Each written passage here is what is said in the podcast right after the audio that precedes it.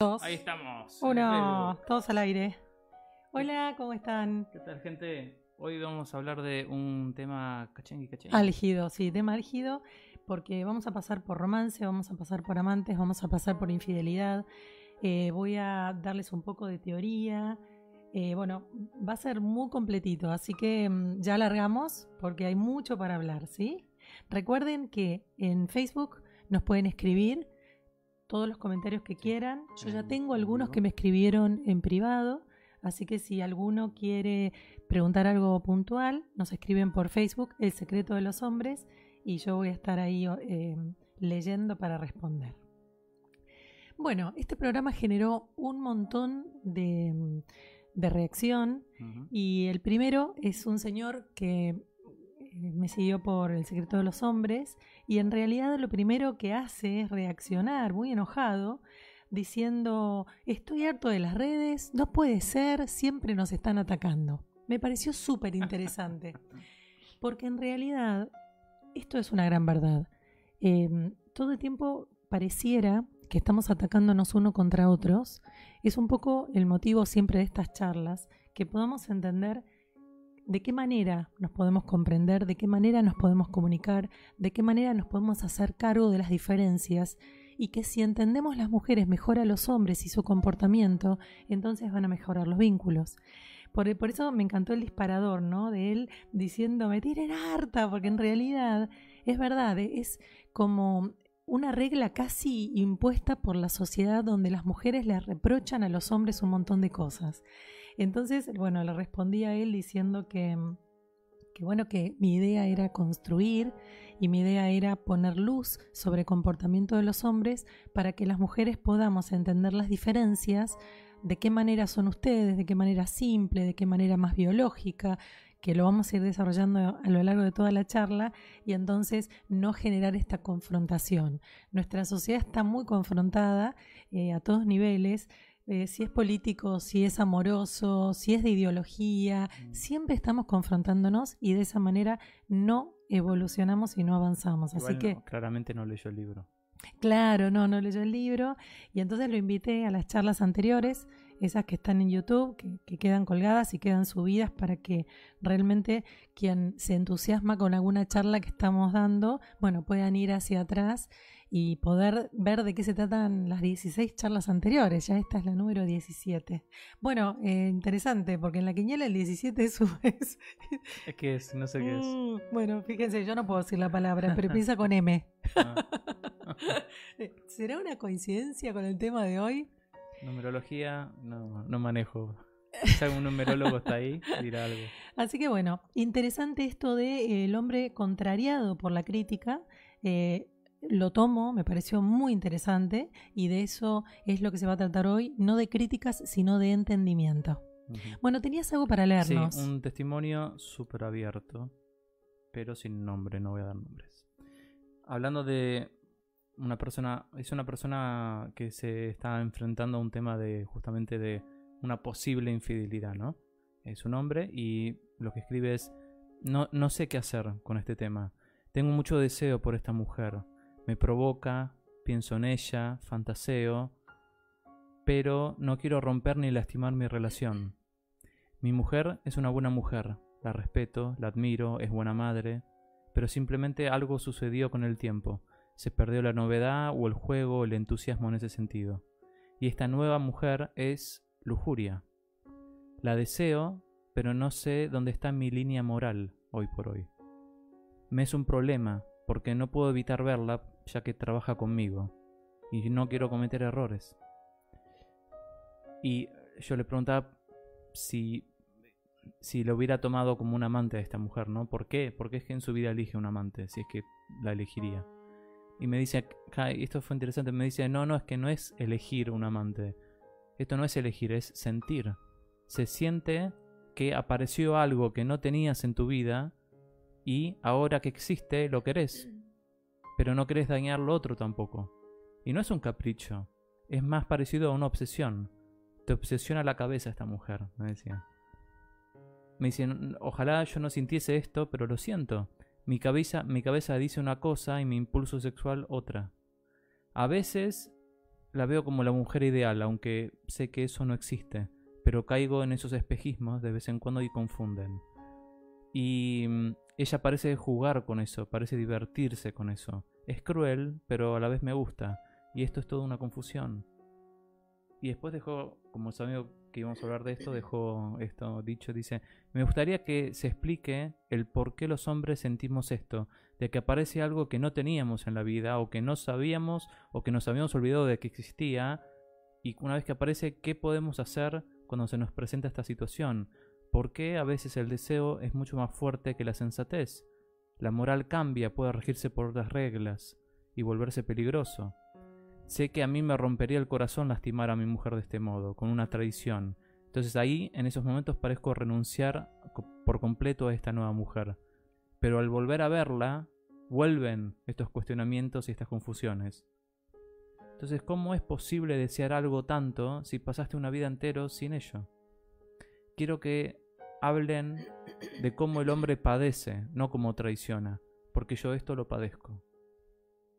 Muy interesante porque mm, esto es algo que a mí me llega a consulta no solamente de varones, sino de mujeres, que es esta parte donde el ser humano leal realmente siente el estímulo que se enciende de su biología, porque él habla de pasión, de encenderse, de eso que estaba apagado, de esa chispa que ya se había vuelto cotidiana, que es lo que ocurre en una convivencia, y sin embargo él lo que entiende es que ama a su mujer, pero que esto es casi imposible de resistir. Entonces acá nos vamos a ir un poquitito más atrás a entender de qué se trata el tema del hombre y la mujer a nivel biológico y a nivel cultural. La monogamia es cultural, no es por naturaleza. Quiere decir que todas las personas respondemos a los estímulos y puede ser que nuestro cuerpo se encienda frente a un estímulo de belleza o de erotismo y que realmente se encienda algo que tenemos apagado en este devenir de compañerismo. Entonces acá nos encontramos con un problema, porque culturalmente queremos ser monógamos, pero esto va contra natura, porque esto en realidad no es lo que el animal ser humano, hombre, mujer, tiene en su esencia. Instintivamente nosotros somos biológicos, pero em, intelectualmente somos utilizamos nuestros chakras superiores que tienen que ver con el intelecto y con la sublimación para poder seguir al lado de un compañero o una compañera. Entonces esto es un brete porque me pasa mucho, me ha pasado no menos de con dos pacientes hombres de decir, bueno, mi mujer no no me da bolilla, no responde a mis necesidades sexuales, que son muchas, porque dice que está cansada, que está muy cansada porque mis nenas son chiquitas. Pero bueno, el punto es que él me decía, pero yo no le quiero ser infiel. En este caso no era como eh, la persona que, te, mm, que vos dijiste, porque este claramente tenía una mujer que lo encendía, ¿no? Eh, podríamos decirle entre comillas amante, sin despreciar, simplemente para entender, empezar a entender los personajes de esta situación. Esposa, marido y amante, una persona Un que... triángulo. ¿Cómo? Un triángulo. Claro, una persona que enciende algo que no había. Primero vamos a hacer una explicación de lo que es una relación de gente normal, regular, que sería este caso. Después vamos a entrar en lo que es un infiel crónico, patológico, que es otra cosa. Pero este cuadro es un cuadro común que nos pasa a muchísimas personas que habitamos una vida absolutamente normal, leal, con una linda pareja, poniéndole a esa pareja cuidado, atención, compañería. ¡Ay, ya! ¿Qué? Se cayó el celular. Nos asustamos. Ay, qué susto nos pegamos. Se ve que el tema era candente y bueno, y se cayó mi celular. Eh, entonces, bueno, el, el punto es que acá, como decía antes, nos encontramos en una disyuntiva. Decir, bueno, a ver, ¿qué va a pasar con lo que yo siento y qué va a pasar con lo que mi cuerpo me pide? Y acá realmente, culturalmente, tenemos que hacer una elección que es muy complicada porque significa... Upa. Eh, otra vez. Bueno, perdimos... Está, está suicida el celular. Está suicida. Se, está, se está suicidando el celular de Claudia. Lo que pasa que necesitamos, ¿Hemos perdido contacto con Instagram? necesitamos que... Que calce. Las cosas que pasan en vivo. Sí, si no lo ponemos afuera, porque pobres, los de Instagram deben estar viajando en un avión. Están esto, esto no, es que debe, debe estar un hombre escribiendo ahí. Sí, se Claro. quiere matar el tipo. Entonces lo Se- empuja, se empuja mi cae. teléfono para que yo me Claro, distraiga y no no hable tiene más. nada, se está cayendo el celular. Tenemos el celular de, de Instagram y hace boom y se cae, boom y se cae. Y me parece que se va a caer de nuevo. Fíjate a ver si vos lo chequeas mientras. Entonces, bueno, ¿cuál es este punto?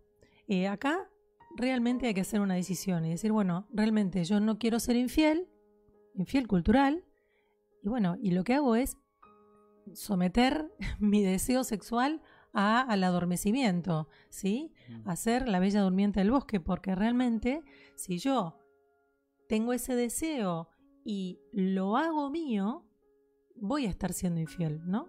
El infiel no es por fantasía, sino por accionar.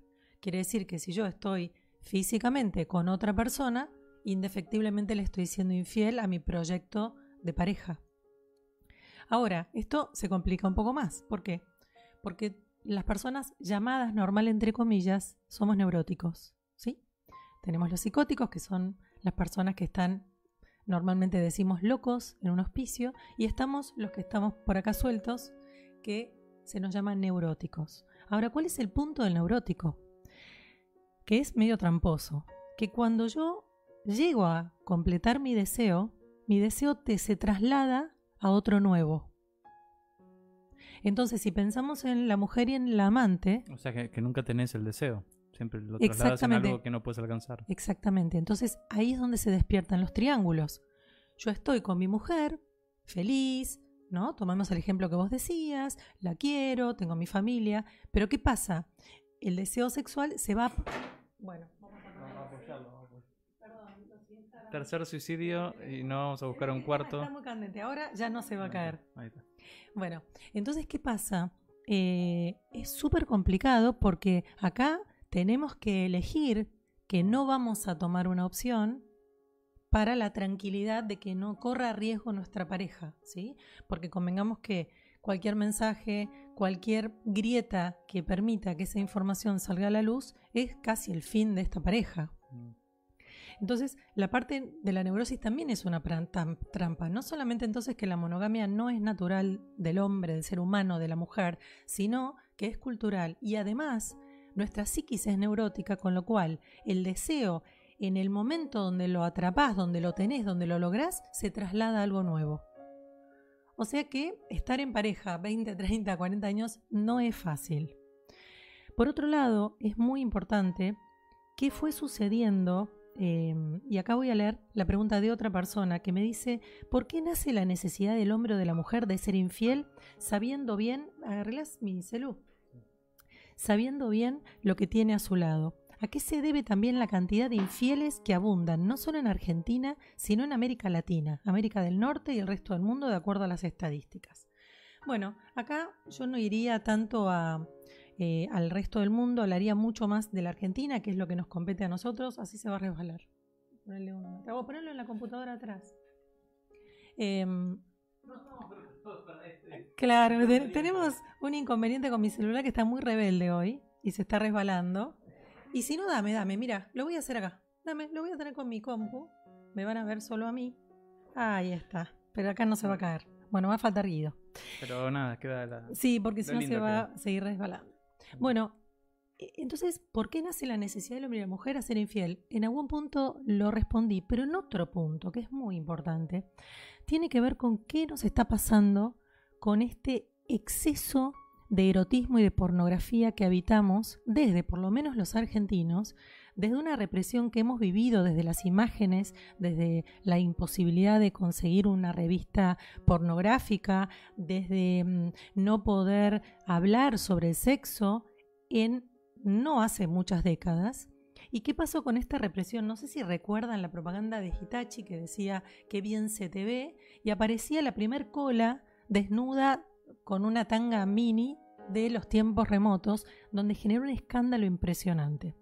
Lamentablemente, después de ese episodio, lo que se dio fue una degradación absoluta de la mujer, de, la, de, que, todo fuera eh, bustos y colas, terminando por programas conocidos de la televisión como un conductor poniendo cara de libidinoso, cortándole el hilo de la tanga o la pollerita a una mujer, generando altísimo rating y, generando incandescencia pornográfica, sexual y erótica a la gente cuando vender un jugo de manzana era con un busto, cuando vender la leche serenísima, o sea, es una cosa de locos que significa que todos los productos a la venta para un hombre o para una familia tenían que ver con una mujer casi desnuda. Entonces, pensemos en la represión y pensemos en la contracara de la represión, que es el desmán, ¿sí? Todo lo que fue muy reprimido, en polo opuesto, se desborda. No pensemos más allá que las canciones de reggaetón que están eh, en boga.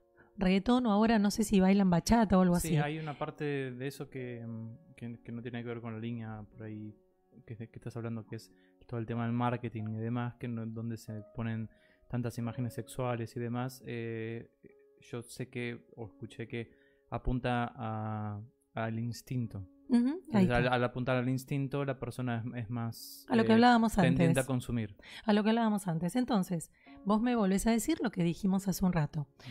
Si, si tiende al instinto, tiende a la parte más biológica, más animal que tenemos los seres humanos en general. Exacto, que no es la intelectual mm. eh, también. Entonces, ¿cuál es la trampa?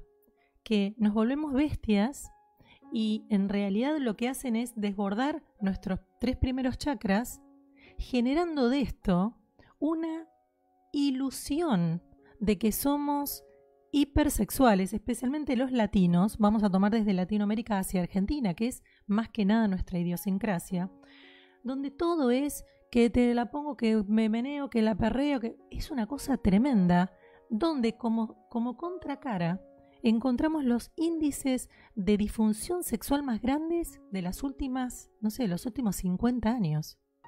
No solamente por el exceso de alcohol. ¿Sabes quién salió a hablar justamente de eso? Irónicamente, Pamela Anderson. Salió a decir que la pornografía era mala, o sea, que no estaba haciendo bien a la vida sexual de la gente. Exacto. Y que había un exceso de pornografía total. Exacto. Entonces, volvemos a un poco el triángulo desde que disparamos entre mujer amante, ¿no? ¿Qué pasa con los estímulos constantes que estamos recibiendo vendiéndonos un apoya computadora con una chica que está sentada arriba casi en bikini?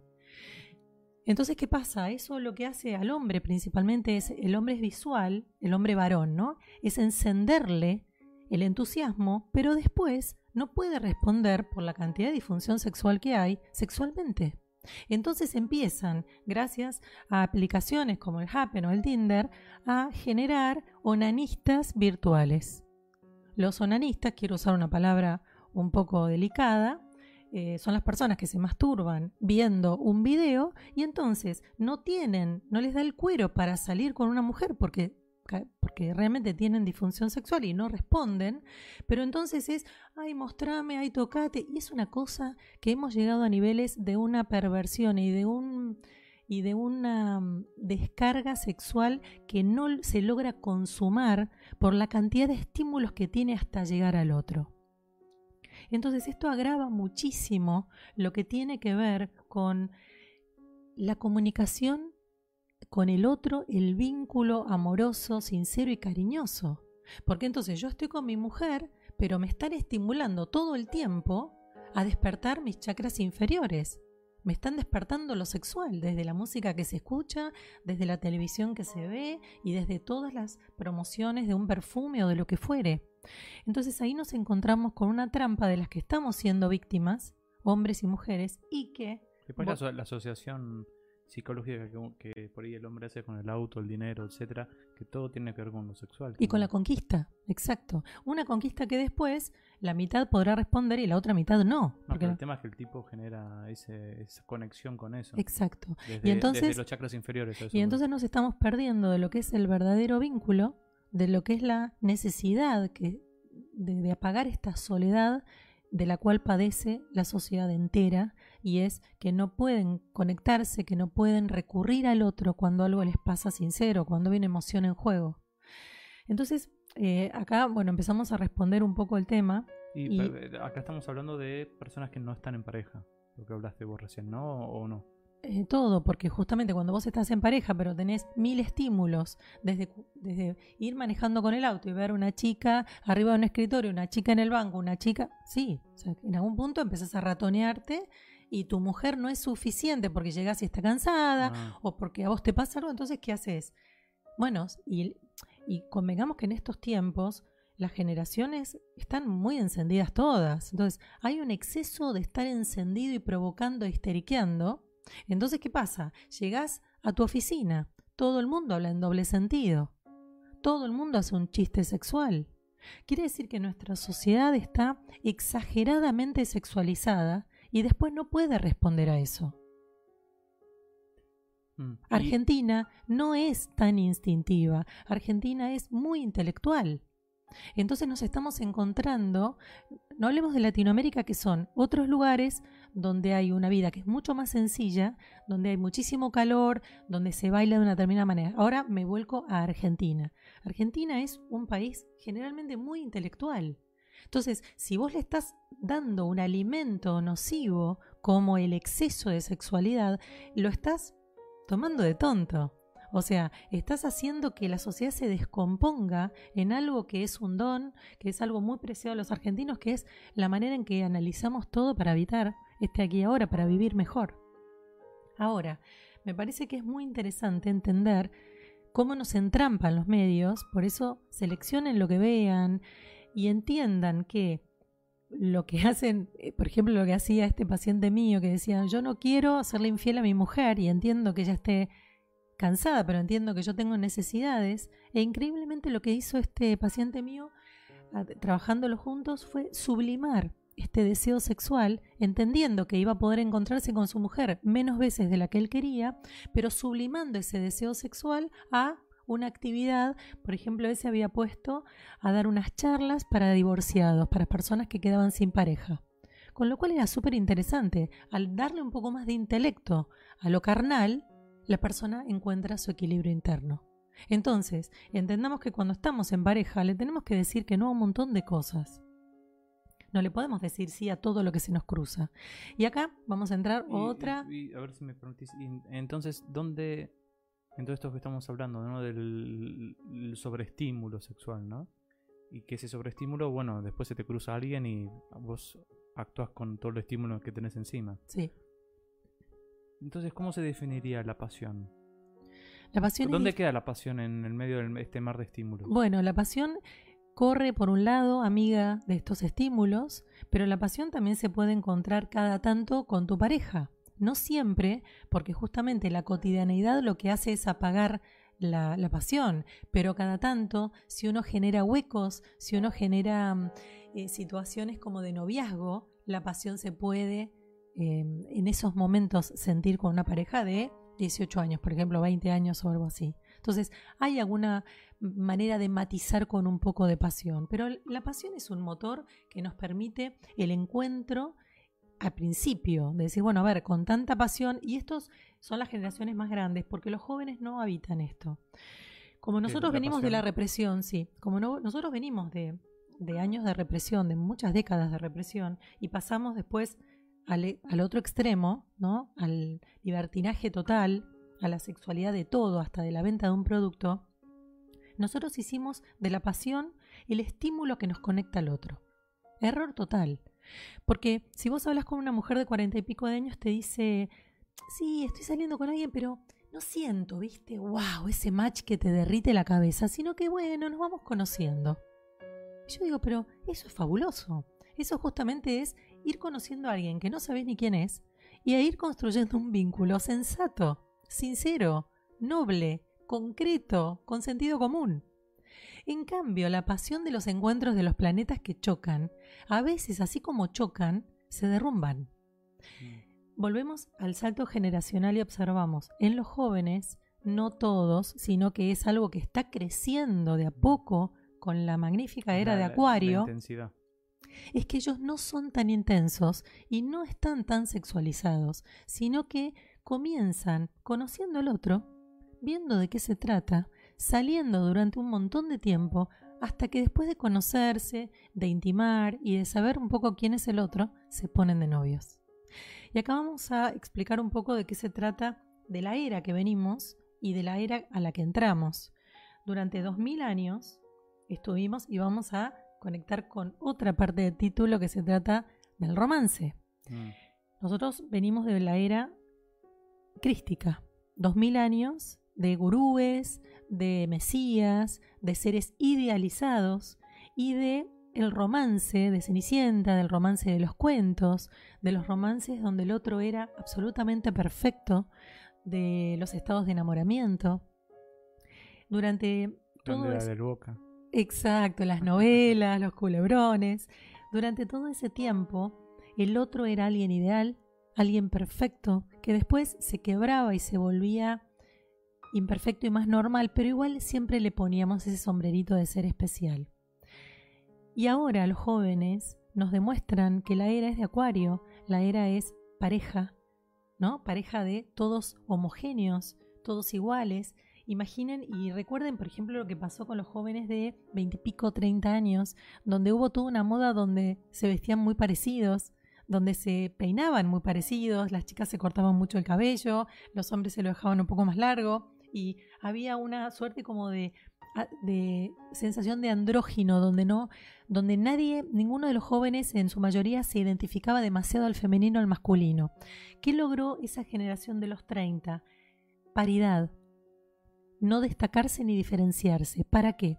para después lanzar en una nueva generación que son los últimos años que estamos viviendo la generación Z que gracias a Dios nos impregna a todos no son solo los jovencitos de 15, 17 y 20, sino que esos jovencitos nos enseñan a nosotros qué es lo que viene. Y lo que viene es entender las cosas desde el compañerismo. Entonces, yo no puedo responder a la pasión y decir esta frase de Él es el amor de mi vida. Por favor. Cada vez que escucho yo esta frase digo no. Que Él sea un buen compañero de tu hoy. No el amor de tu vida, porque el amor de tu vida pone al, otro tan alto que cuando te caes, te caes de un piso 200. En cambio, si vos lo cambiás por la frase, este es mi buen compañero de vida o esta es mi buena compañera de mi hoy, vos lo que haces es seguir construyendo y poniéndole al otro combustible, nafta, cariño, atención, para que eso sea perpetuado en el tiempo. Em, tengo un testimonio este, de alguien que diría. Porque es algo que hablé justamente, si no es la semana pasada, la anterior. Y lo que me respondía era una chica. Lo que me respondía es: Pero no se siente así. Se siente que es el amor de tu vida. O sea, cuando decís el amor de tu vida es porque lo sentís, no porque lo pensás. Se siente así y es eso, es lo que sentís. Sí, pero el otro día yo le decía a una paciente mía que vos lo sientas es porque es un arrebato de una extra intensidad porque recién lo conoces, ¿sí? Que después del tiempo vos le sigas poniendo el sombrerito arriba es porque claramente es tu ser preferido de todos, ¿sí? Esta es mi mujer preferida por sobre todas, este es mi varón preferido por sobre todos. Pero ojo, porque eso se tiene que construir y tenemos que empezar a entender que el cuento de Cenicienta es un cuento y que los vínculos se hacen día tras día y que no podemos proyectarnos al futuro por decir porque para toda la vida, porque realmente esto es una ilusión.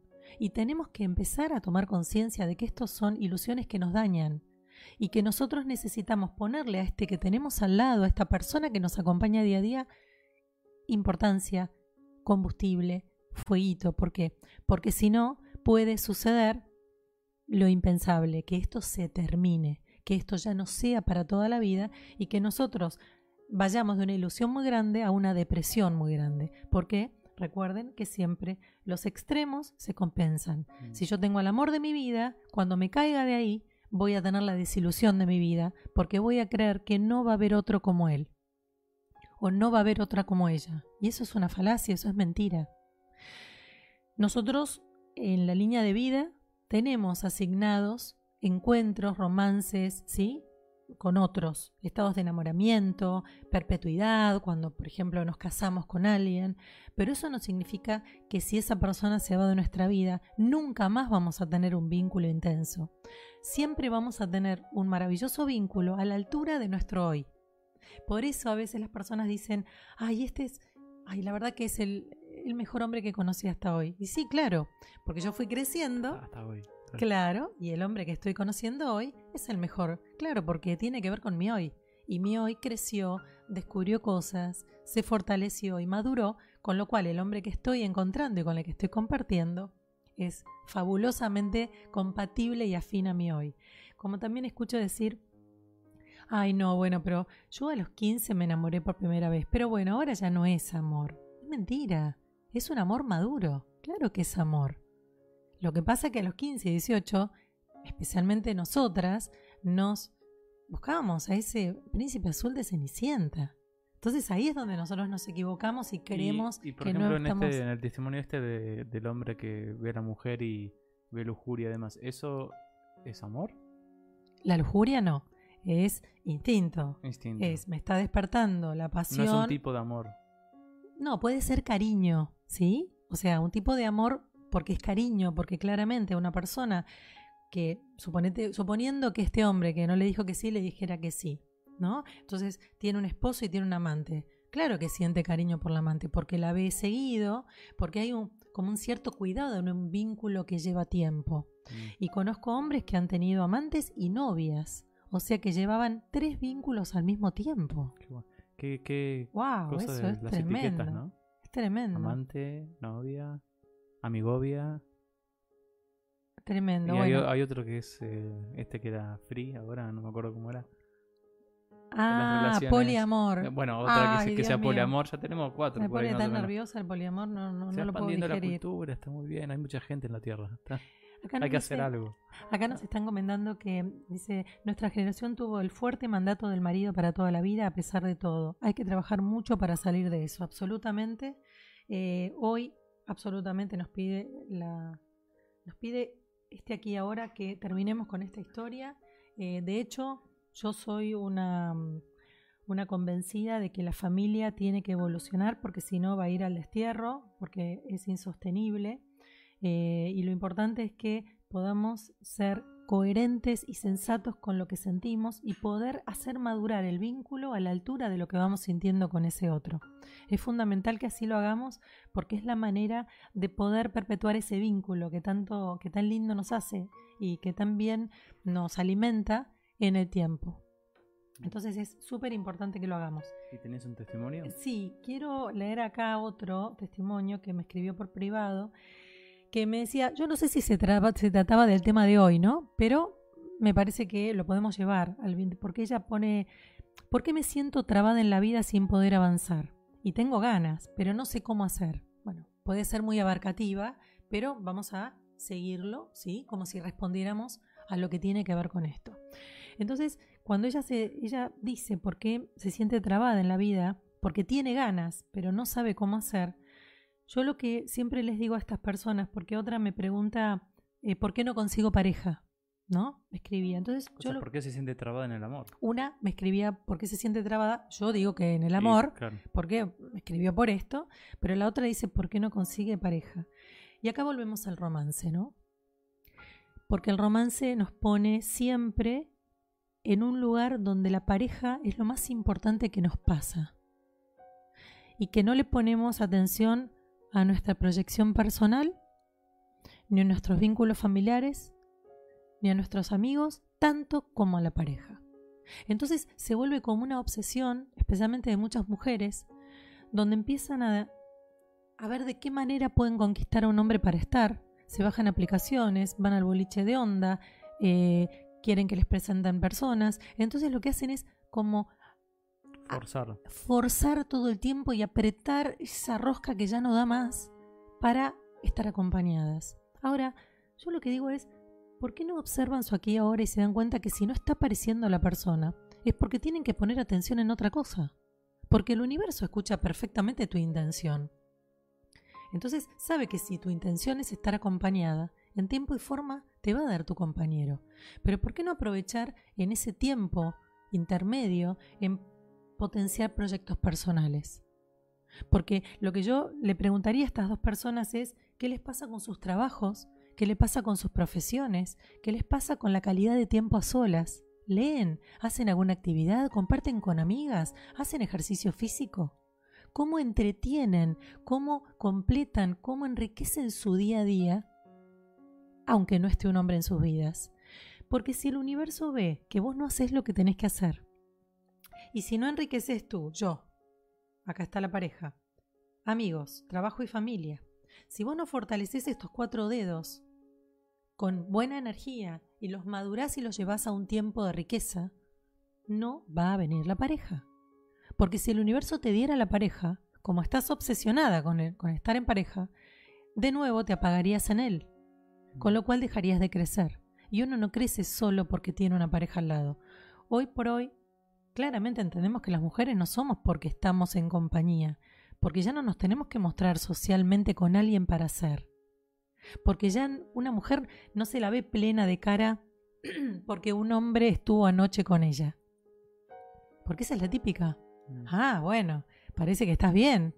¿Pero por qué? Porque estoy refulgurante de luz, es porque estuve con un hombre. Pero esto es un delirio total, esto es una locura, es un disparate.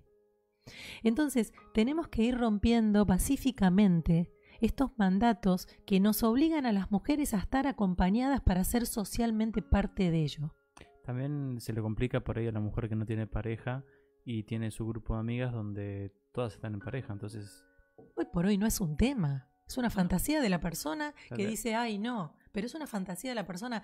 Yo no escucho amigos que te dicen, ah, no, vos como estás sola no vengas. No, no, no, no, eso no. Digo que le molesta a la, a la mujer. Pero entonces es un Mm. problema de ella. Es, un- es algo que tiene que trabajar. Mm. O sentarse sola en un restaurante, o sola en un café, o so- ir sola al cine. ¿Por qué tenemos que ir con alguien? ¿Por qué no podemos disfrutar de algo que nos hace bien y nos gusta? Y acá vamos a saltar de tema porque hay una mujer que dice, creo que la infidelidad esporádica le da aire a la pareja. Voy a leerlo de nuevo, Dale. porque acá se congelaron todas las miradas. Me lo dice una mujer que dice, creo que la infidelidad esporádica le da aire a la pareja. ¿Por qué esto nos sorprende? Porque tu carita hizo... "Mm". Nos sorprende primero porque lo dice una mujer. Segundo, porque es absolutamente sensato a lo que yo decía, que la monogamia no es inherente al animal biológico ser humano. Por eso la infidelidad esporádica le da aire a la pareja. ¿Por qué? Porque hace, y volvemos a lo que leíste al principio, hace que cuando yo tenga ese ida y vuelta con mi amante y ay, me devuelva esa plenitud sexual que ya no tengo con mi mujer, a pesar de que hago el amor con mi mujer, pero ya no siento esa cosa que me hace encender, decía el hombre, este que vos leías, entonces ahí que estamos dándole la razón a ella diciendo, bueno, la infidelidad, infidelidad esporádica me hace sentir completo porque tengo a mi mujer a quien amo y tengo mi proyecto de familia muy bien entendido y cada tanto siento que mi animal interno se tranquiliza con mi amante. ¿Por qué? No es porque quiero ser infiel, sino porque tengo un deseo sexual que se ve satisfecho con mi amante. Hay muchísimas personas que esto es completamente inaceptable. eso Ujú. puede ser, sí. Y las entiendo perfectamente. Ahora, entonces llegamos a otro punto donde decimos, bueno, Porque esto eh, hay que titularlo Matando a Cupido. Y sí, matando a Cenicienta. Sí, a Cupido hay que dejarlo Cupido. durmiendo. ¿Por qué? Porque Cupido también nos pone en un lugar de romance donde estamos esperando el flechazo. No esperen al hombre que lo fleche, chicas. Empiecen a construir vínculos con un hombre. Vean de qué se trata ese hombre. Porque el flechazo de Cupido es otra fantasía cruel. El día de San Valentín es otra fecha desgraciada del calendario, donde lo único que hace es son más los corazones que se deprimen que las personas que se alegran con el día de San Valentín. Con Cupido que no te flecha nunca es más la desilusión que la ilusión de que algún, algún día te fleche. Mientras tanto, dejas pasar un montón de personas que tal vez te queden en, de amigos, que tal vez te descubras en una charla alucinante de un tema afín. No importa si después es o no tu compañero. Disfruta ese cruce con ese otro porque por ahí hay algo muy bueno que te puede dejar. Especialmente le hablo a las chicas que tienen aplicaciones, ¿no? O a varones que tienen aplicaciones. Entonces, esto de creo que la infidelidad esporádica le da Sí, aire a la pareja. Parece que lo hace entiende. más tipo deporte, más a, a veces, más, que poniendo tanta expectativa. Mira, hoy las mujeres te sorprenderías de que mm, hacen lo mismo que los varones. Mm. Esta cosa de, ah, me fue infiel, ahora va a ver. de esta cosa de venganza que es muy masculina. Eh, no, yo, yo decía un poco en alguna charla anterior que mm, eh, tenía, conocía a No, una no, persona. Lo que, lo que yo me refiero es que el hombre a veces tiene o Happen, Tinder, lo que fuera, pero qué tipo de porte, en el sentido de que lo tiene, pero no porque lo necesita. Porque si le preguntas si lo necesita, no lo necesita, pero lo tiene. ¿Por qué lo tenés? Porque lo tengo. Sí, bueno, porque hay, hay una cuestión eh, muy interesante en el hombre de, querer sentirse libre. Eh, una vez me confesó un varón que dice, en el momento donde me casé, ya no me sentí libre, a pesar de que la amaba mi mujer y yo elegí casarme. Y esto realmente es un secreto del hombre, esta cosa de sensación de que una vez que se fue a vivir con alguien o que se casó, ya no es libre. Esto es real, esto le pasa al 92% de los varones y es así. Es realmente una sensación muy masculina de entender que ya no puede ni hacer ni jugar con los amigos tal cual jugaba, ni hacer las cosas sencillas que hace un varón, ni, ni tener sus, sus tiempos libres para hacer todas las cosas que él quiere. Realmente el varón, eh, Y eso, la mujer porque es eso es- cultural. Eso, es todo lo contrario a lo que siente la mujer. Totalmente, esto es lo Qué que iba a explicar eso. ahora. Claro, la mujer culturalmente está signada al matrimonio. En los afiches del año 50, la mujer aspiraba y barría diciéndole estoy esperando a mi maridito para que encuentre todo limpio.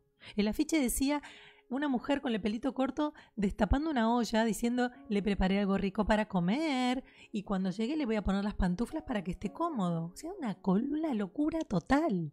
1950, afiches que se pueden googlear y se pueden ver en cualquier lado. Entonces nos encontramos con el 2010, 2019, con mujeres que dicen, ¿pantuflas de qué? No, cuando yo llego cansada quiero que él me traiga las pantuflas. Entonces, hay una parte que sigue habitando el interior de las mujeres que sigue con esta mujer del 1950 de llevarle las pantuflas al hombre. Entonces, si vos no le querés llevar las pantuflas, mata al príncipe azul, porque una cosa viene de la mano con la otra.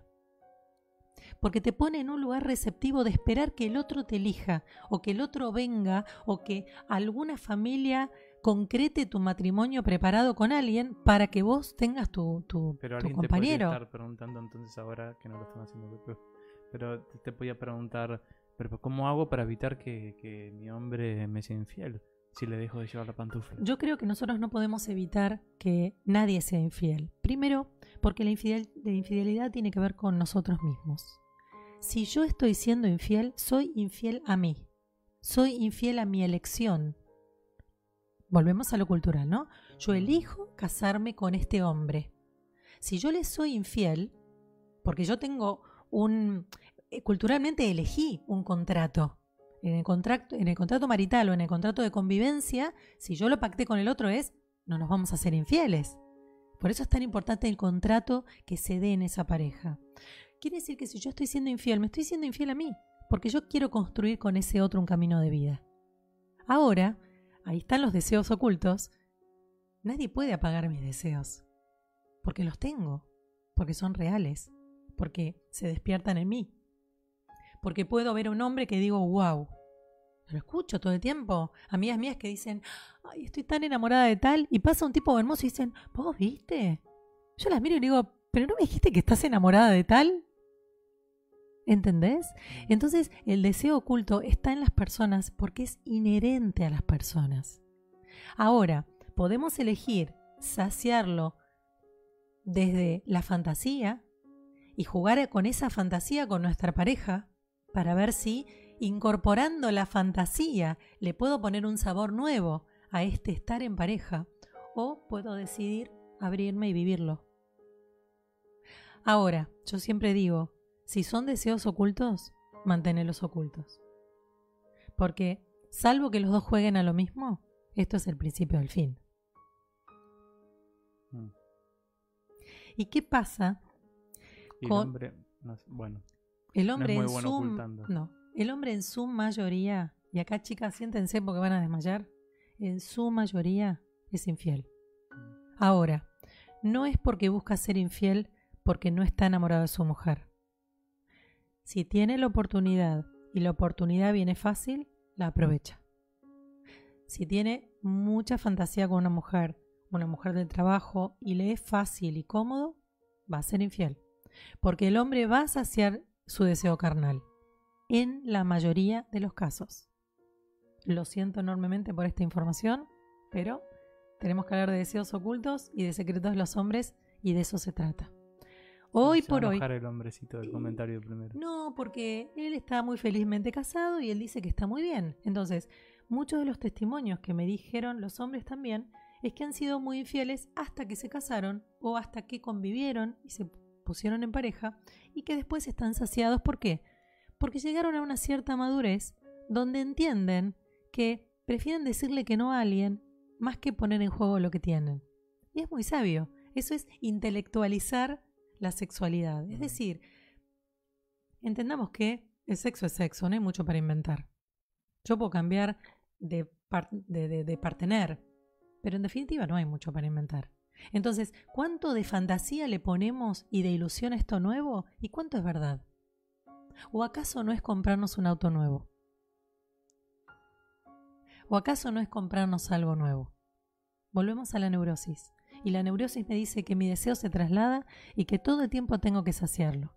Porque yo digo, entre una mujer y otra, entre un hombre y otro, ¿cuánto más podemos encontrar que no sea un poco de fuego con el tiempo también se va a apagar y acomodar?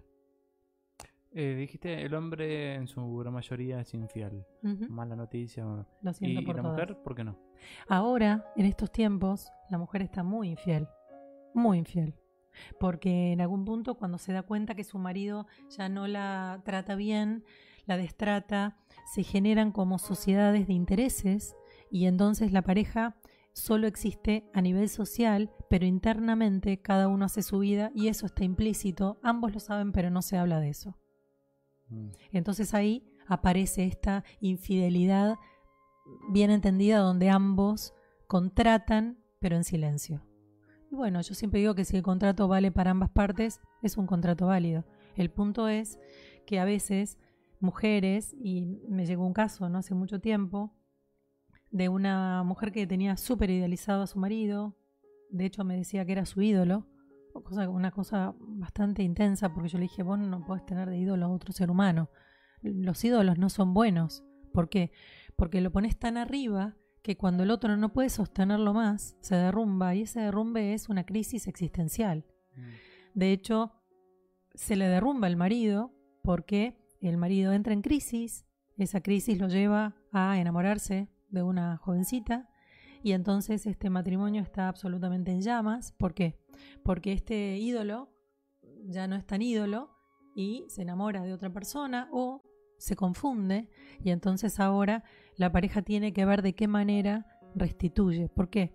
Porque una vez que la confianza se rompe, es muy difícil restituirla. Y lo importante es que si esto sucedió, y tal vez es para ponerle aire fresco a la pareja, ¿por qué no? En el momento que lo superemos y lo perdonemos, tiene que ser una hoja que se gira y que queda en el pasado. Las mujeres no tenemos que reprochar y que sea una factura siempre por cobrar. En el momento tenés que hacer un trabajo muy profundo, muy interno. Muchas veces esto le hace muy bien a la pareja. ¿Cómo funciona esto en lo que es terapia de pareja?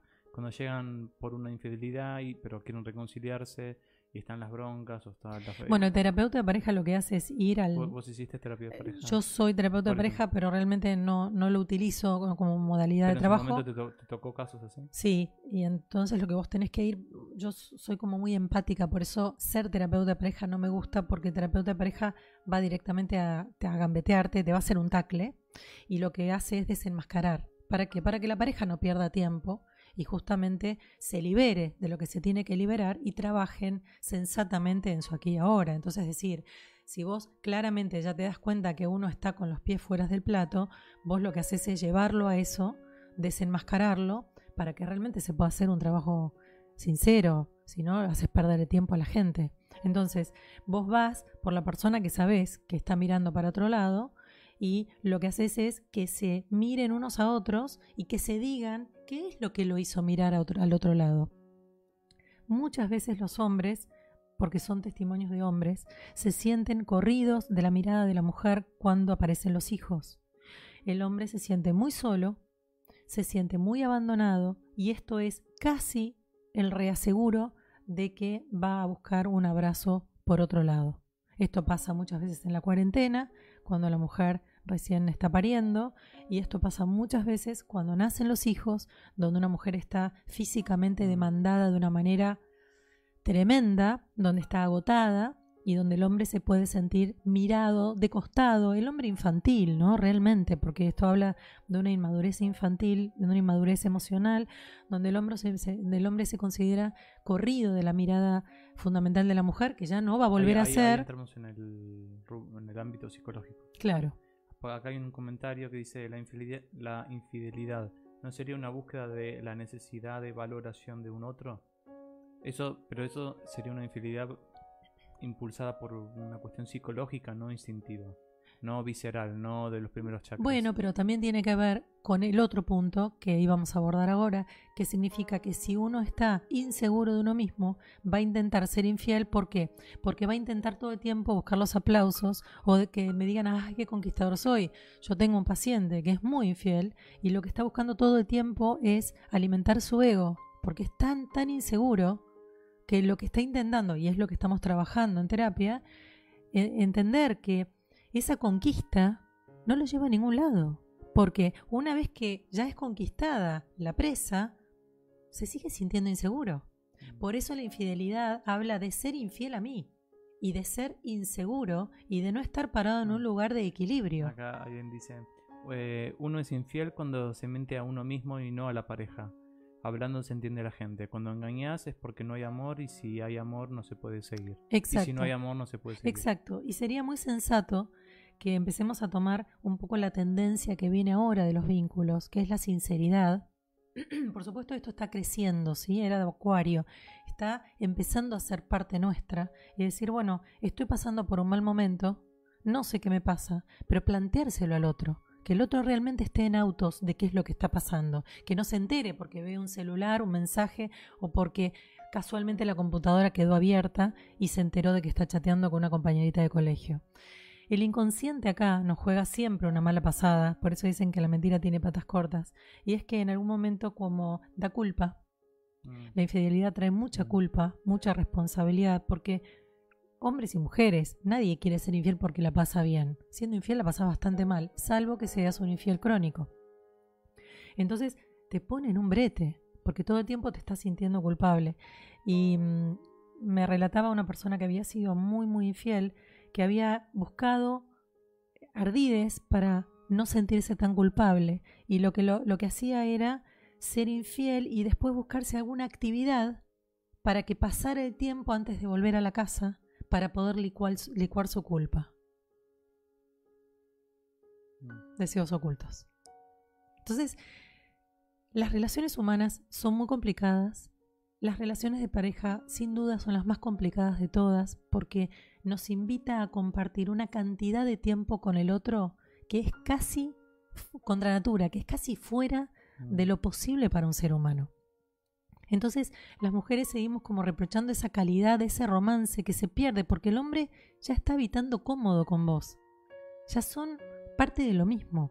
Entonces no se ocupa de ponerle romance, de ponerle, por supuesto que hay hombres románticos, por supuesto que hay hombres que buscan encender la llama todo el tiempo, por supuesto que los hay, pero es muy difícil porque la convivencia hace, así como tiene sus partes muy positivas, que es el compañerismo, que es el compartir tareas, que es maravilloso, bueno, también desgasta por otro lado y vuelve muy vicioso el día a día. Mm. Y esto de mm, el, infiel crónico. Bueno, el infiel crónico pero eso es mujer-hombre o hombre? Eh, prioritariamente varones, pero puede haber eh, mujeres cuando padecen especialmente algo que pareciera, pareciera ser algo como la ninfomanía, ¿sí?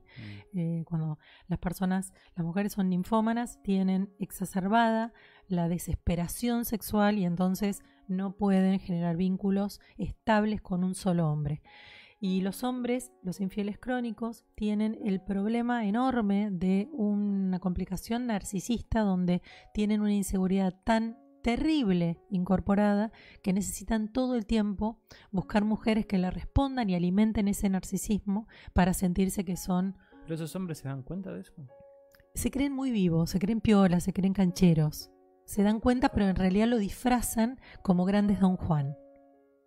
¿Pero Ese se complejo miran de al Don Juan. y se dan cuenta o dicen No, soy no, grande"? no porque como no hacen un trabajo profundo, terapéutico, ni se hacen cargo de eso, en realidad justamente lo que hacen es ir por más, ¿no? Como que está en automático. Claro, está en automático porque no son, generalmente no son personas que hacen procesos, salvo que se enamorara perdidamente de alguien y se diera cuenta que está metido en un brete porque empiezan a armarse historias complicadas con mujeres con las que han estado, entonces tienen que empezar a darse cuenta que como se vuelven muy celosos de su pareja porque recuerdan quiénes fueron, ¿sí? Entonces, ¿qué hacen? Proyectar quiénes fueron en una mujer que no tiene nada que ver. Mm. Entonces a veces se despiertan ciertos rasgos de psicopatía, donde la persona lo que hace es psicopatear al otro y empezar a hostigarlo y empezar a inventar historias que la mujer no hace, sino que la persona está respondiendo a su pasado. Entonces ahí la persona claramente tiene que hacer un gran trabajo terapéutico para entender que está proyectando su pasado, está proyectando quién él es, no, está mirando sensatamente a la otra y entendiendo que lo que vemos en el otro es una ilusión de lo que queremos ver.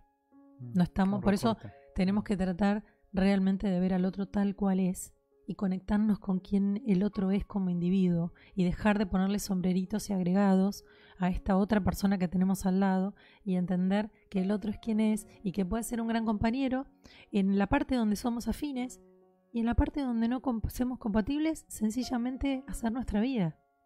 Por ejemplo, hoy se da mucho de lo que son los encuentros familiares. Y bueno, a veces tenés ganas de ir al encuentro de la familia del otro y a veces no. Simplemente no vayas. O sea, que se dé ese permiso tácito, amoroso, comprensivo, de que cada uno pueda hacer lo que le gusta. Porque entonces cuando vos vuelvas de la reunión familiar, van a estar muy bien. Van a Es un- tener ganas de verse. tema Yo escucho tantas voces ahora de que, que, que no están de acuerdo, ponerle, de- no, eso no es pensar a dos.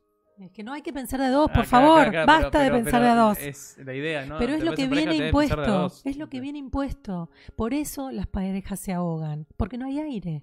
Entonces, antes de que el aire tenga que ser un amante, busquemos el aire de poder vivir libres para poder elegir a este otro con el que estamos. Basta de pensar de a dos, basta de mirar de a dos, basta del de a dos en cosas que no tiene que ver. Basta en el, por ejemplo, llegar al clímax de a dos, porque si no, no nos amamos. ¿Qué es eso, por favor? Es ridículo, es impuesto y entonces ahí empieza la ficción. Yo le demuestro al otro que llegué a mi clímax, ¿para qué? ¿Para que crea que me ama más? Por favor, maduremos.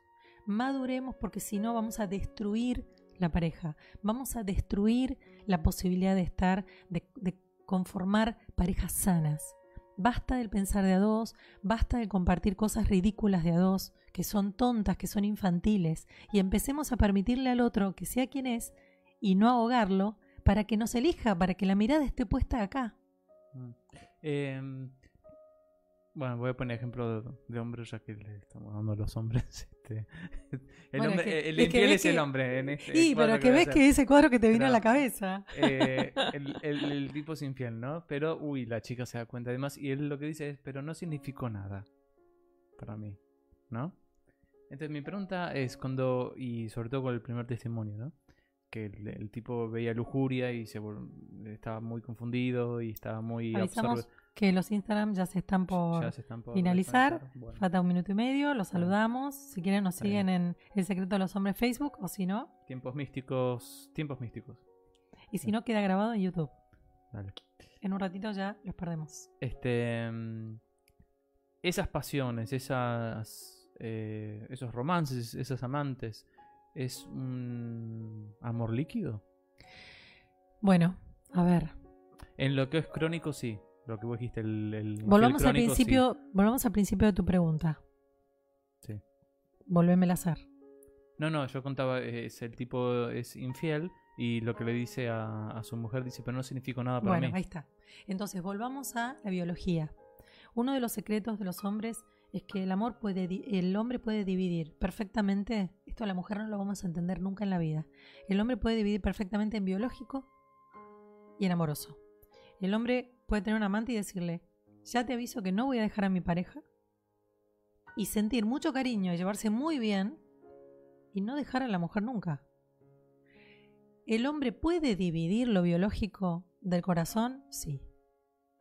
Es un fenómeno que las mujeres no entendemos, pero que los hombres en su mayoría pueden responder perfectamente.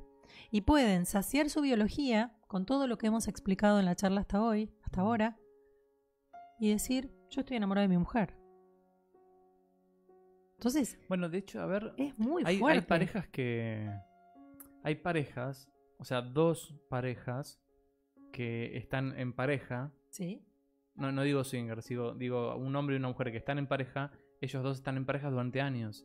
Y, así y aún así mantienen su pareja. Y por ahí pasan 20 años. tremendo. Sí. Eso es increíble. Eso o sea, es es increíble, es raro, digo, es Bueno, como para estudiarlo. Y el problema de eso, y justamente lo hablaba con un paciente esta semana, es que eso te da la completud. Porque te da lo que compartís con tu mujer y en familia, a quien adorás, a quien sentís mucho cariño y es la compañía de tu vida. Pero como ya no te da el fuego, tomás el fuego y le pones este sabor extra y en el triángulo conformás la completud, que es lo que el neurótico no soporta, la falta, el vacío, lo que lo cruza, lo que no va a tener completo nunca jamás. Entonces, ¿qué hace? Las amantes juegan este rol, o los amantes, en el caso de la mujer, juega el rol de completo este triángulo y entonces estoy conforme. Tengo a mi marido, que es un gran proveedor, que es maravilloso padre, pero estoy un poco aburrida porque ya no tiene esta cosa de eh, jugar en bla, bla, bla, bla. Y entonces tengo a mi amante que lo que hace es completarme el, círculo. Se lo devolvemos a ustedes, o sea, cada uno se hará cargo de cómo quiere vivir. Cada uno se hace cargo de cómo quiere vivir. En los deseos ocultos, lo que expresamos es que realmente todos tenemos deseos ocultos, porque somos neuróticos, Mm. porque no somos monogámicos de naturaleza, sino cultural. Entonces, a menos que empecemos a construir una pareja con aire, vamos a encontrarnos ahogados y cuando nos encontremos ahogados, indefectiblemente vamos a querer saciar eso, porque el neurótico que hace, ¿por qué hay tanta propaganda? Propaganda. De todo. ¿Por qué nos quieren vender el marketing? Porque lo que hacen es apuntar al deseo.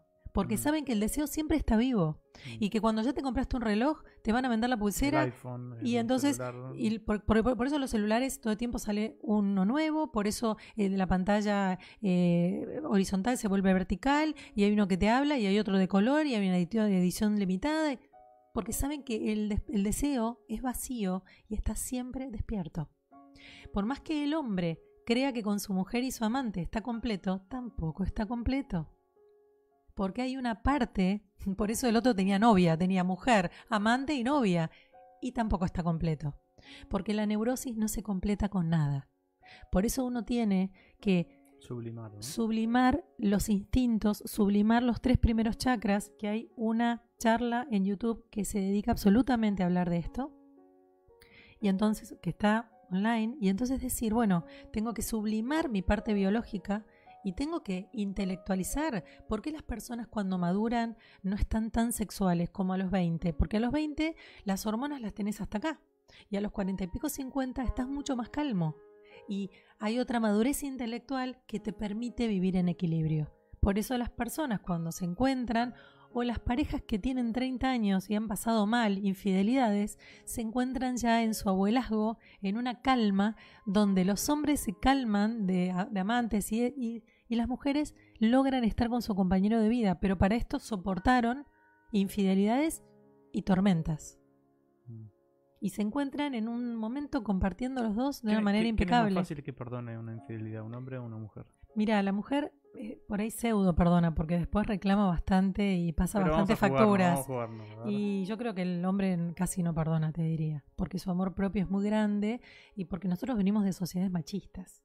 Entonces, el hombre es el que ha tenido permiso de ser infiel toda la vida, no la mujer. Mm. Por eso tenemos que... Por eso la mujer lo esconde mejor. Claro, Ah. exactamente. Y aparte porque la mujer es un ave de presa cuando el hombre es un bebé de pecho. Las mujeres somos muy bravas. ¡Ay, nos saludan de Cartagena de Indias! ¡Mua! ¡Qué divinos! Siempre estamos, siempre somos internacionales, Mm. ¿viste? International. Así que bueno, eh, ¿es todo por hoy? Sí, puntos suspensivos y lo dejamos abierto a que completen la charla como ustedes quieran. Y no nos hacemos cargo. de los efectos secundarios. Deseos ocultos, todos los tenemos. Que no estén viendo esta charla con su pareja. Porque después lo que le sigue es una bomba. Bueno, chao, fue un Bueno, placer. Nos vemos. Chao, chao. Chao, chao. Vamos a dejarles las redes sociales para que contacten a Clau. Adiós.